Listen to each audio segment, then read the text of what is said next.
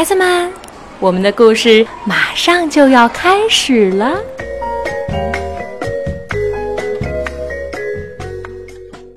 亲爱的小朋友们，你们好吗？我是开心妈妈，在南京为你讲故事。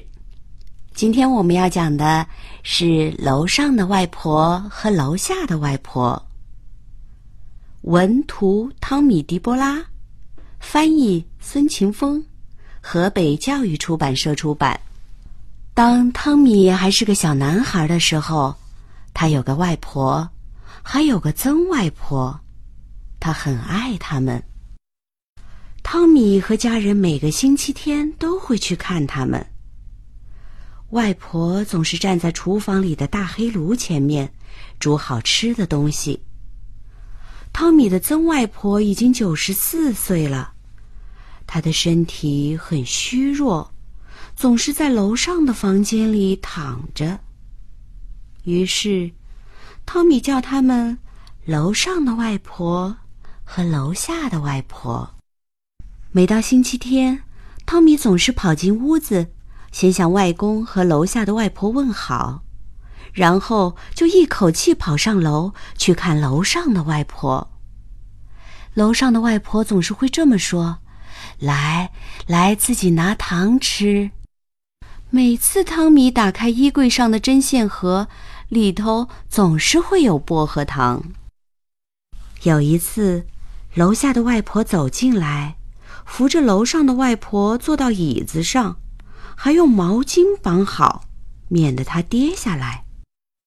汤米就问：“为什么楼上的外婆会跌下来？”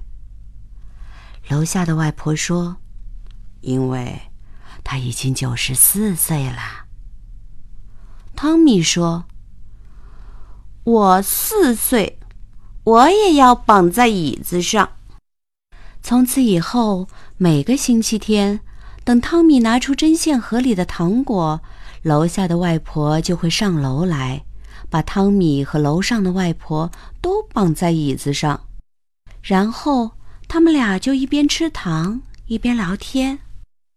楼上的外婆跟汤米说了一些小矮人的故事，她说：“要小心那个帽子上。”有红羽毛的家伙，他很爱玩火柴。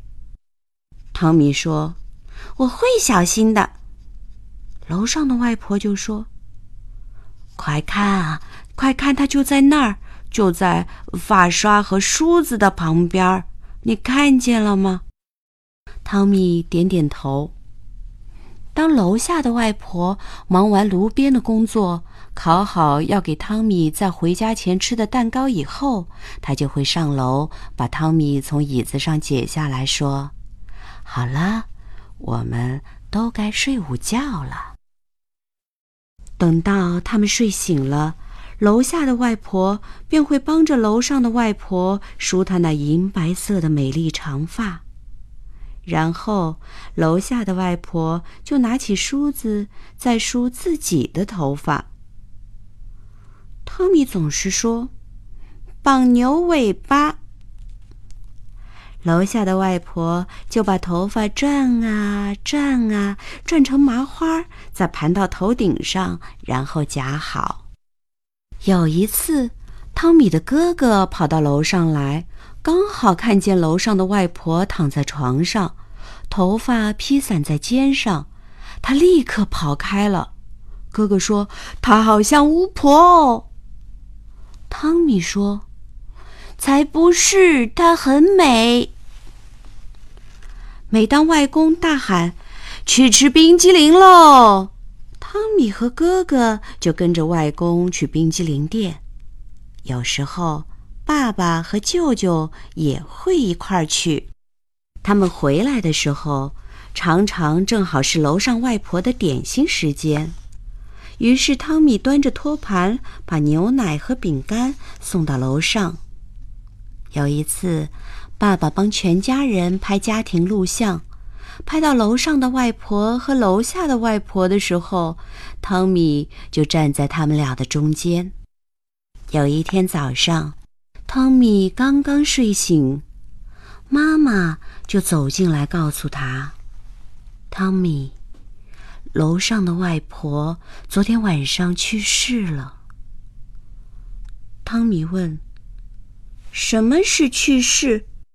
妈妈回答：“嗯，就是他再也不能和我们在一起了。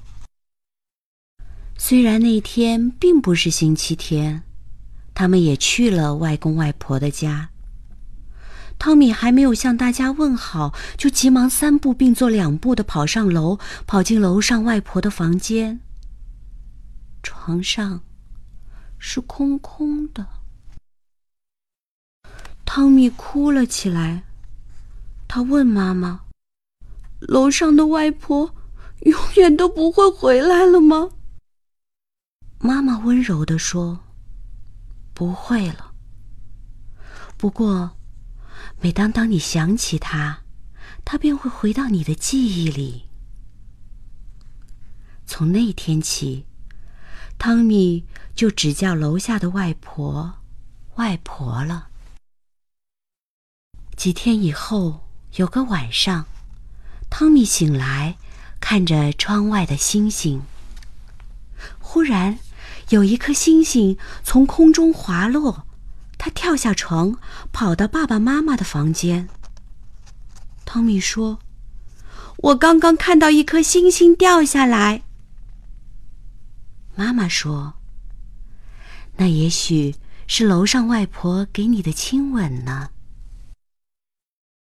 很多年过去了，汤米长大了，楼下的外婆也老了，总是躺在床上。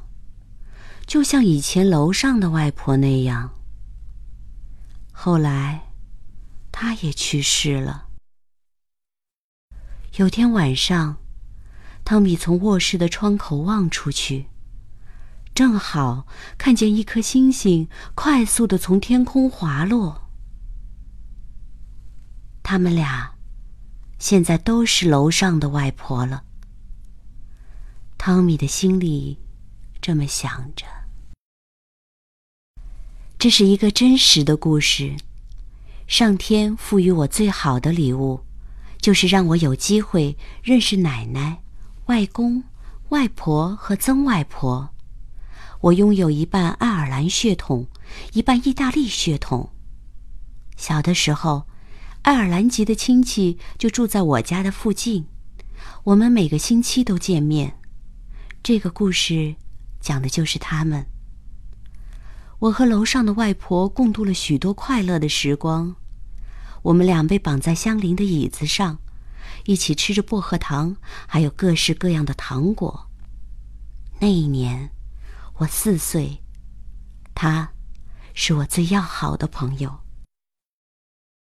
作者：汤米·迪波拉，起于一九九八年。